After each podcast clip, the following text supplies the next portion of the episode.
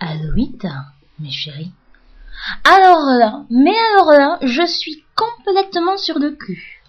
J'apprends à l'instant qu'il y a eu fraude dans la ville de Perpignan aux élections municipales hier.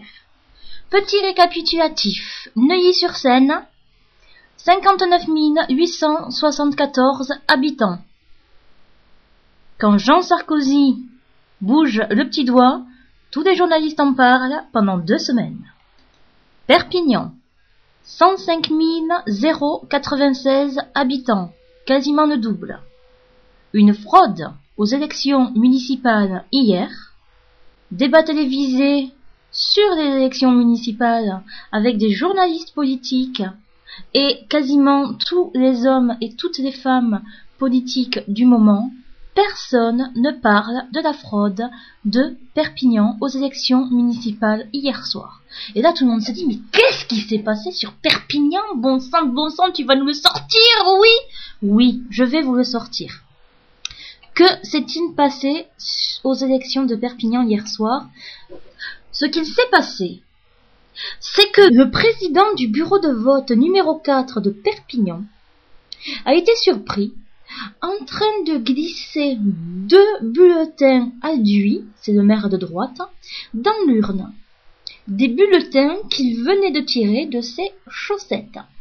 Et quand on fait une petite recherche sur Google, on apprend qu'il avait les bulletins euh, du donc du maire de Perpignan euh, sortant, et qui a été réélu ensuite. C'est bizarre qu'un maire soit réélu avec une fraude constatée, enfin bon. Et euh, donc euh, ce mec qui a fraudé avait des bulletins dans ses chaussettes et dans ses manches. Voilà ce qui s'est passé sur Perpignan. Et au-delà de ça, je me dis, mais bordel de bordel de chez bordel, comment se fait-il qu'aucun journaliste politique n'ait profité de cette information, puisqu'il n'avait cette information hier soir lors des débats politisés sur la 1, la 2, la 3, comment se fait-il qu'aucun journaliste politique n'ait posé de questions aux invités concernant cette supposée fraude sur Perpignan? Mais enfin, c'était quand même le, moment idéal pour en parler. Il y a des débats qui sont organisés sur toutes les chaînes de télévision. Je suis journaliste politique. J'ai des invités politiques du gouvernement et de l'opposition autour de ma table il est évident que je vais poser la question. Sur Perpignan, on vient de surprendre un tel en train de frauder et de glisser des bulletins du maire sortant dans les urnes pour gonfler les votes du maire sortant qui se représentait, bien évidemment. Qu'en pensez-vous?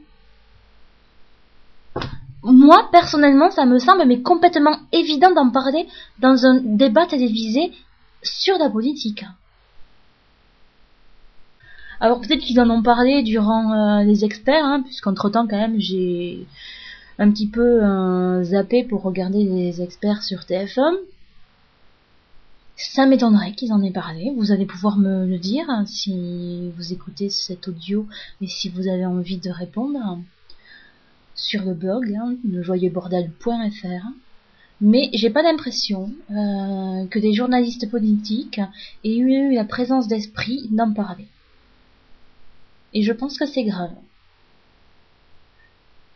Parce que euh, les débats politiques à la télé, euh, ça devient vraiment du n'importe quoi. Il n'y a plus de contenu, il n'y a plus de fond, il n'y a absolument rien. Je n'en retire plus rien des débats politiques. Je ne sais pas si c'était comme ça avant, peut-être que j'étais trop jeune, que je me rendais pas compte. Ce que je sais, c'est qu'aujourd'hui, quand je regarde un débat politique, il n'en ressort rien.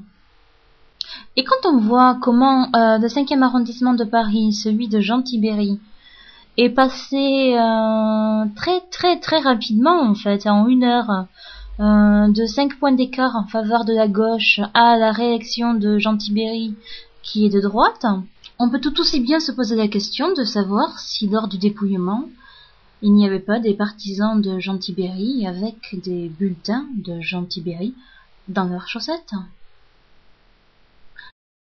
That's the question.